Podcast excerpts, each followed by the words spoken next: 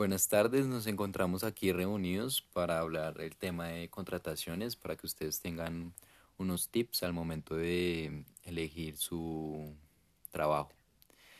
Eh, entonces empezamos con Laura Navarro. Después seguimos con Natalia Alvarado y eh, Sebastián González. Por último yo, eh, Sebastián Bajarano. Listo, estos son básicamente unos tips para tanto para un emprendedor como para una persona que va a ser contratada. Eh, las personas deben ser contratadas mediante un contrato individual de trabajo, que es aquel por el cual una persona natural se obliga a prestar un servicio a una persona o a otra persona natural o jurídica eh, bajo una continua dependencia o subordinación de la persona natural jurídica que contrata. La persona que contrata se llama empleador y la persona que se obliga a prestar un servicio se llama empleado. Básicamente, eh, un contrato de trabajo debe tener los siguientes elementos. Subordinación, remuneración y que ambas partes estén de acuerdo. Las características como en términos ya más del derecho son que el trabajo debe ser bilateral, que a todo lo que el empleado haga debe recibir una remuneración. Oneroso, que existe un precio, ya que las personas no trabajan gratis. Y consensual, que, las, que ambas partes deben estar de acuerdo.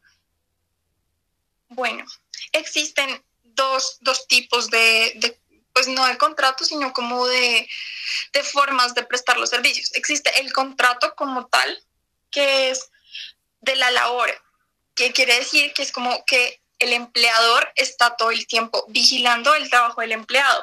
Se dan órdenes de tiempo, modo y lugar. ¿Qué significa esto?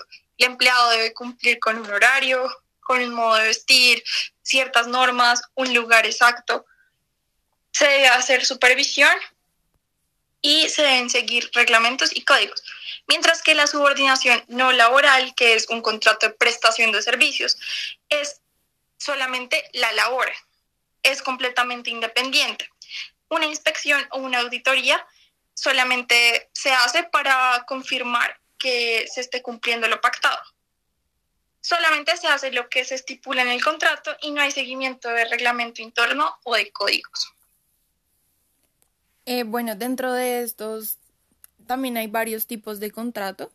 Entonces mis compañeros yo creo que quieren hablar de cada uno de los tipos. Pero yo quiero enfatizar en uno en especial, que es el contrato a término definido, porque en este contrato hay algo bastante importante, que es una indemnización cuando se rompe la cláusula del contrato. Es decir, el contrato tiene un tiempo fijo. Y si ese tiempo no se cumple, se le tiene que pagar al empleado una indemnización pues por el tiempo restante. Eso lo tienen que saber todos los empleados y los empleadores porque es realmente importante en el momento pues de realizar un contrato. Bueno, ahora seguimos con Sebastián González, que nos va a aclarar un poco más el tema del contrato a término fijo. Eh, listo, pues entonces yo les daré unas características o tips que deben tener en cuenta para para si van a realizar un, contrato o van a tener un contrato a término fijo. Eh, primero que todo, pues el contrato debe ser escrito. Eh, este no puede ser mayor a, los tres años y pues este puede ser renovado indefinidamente.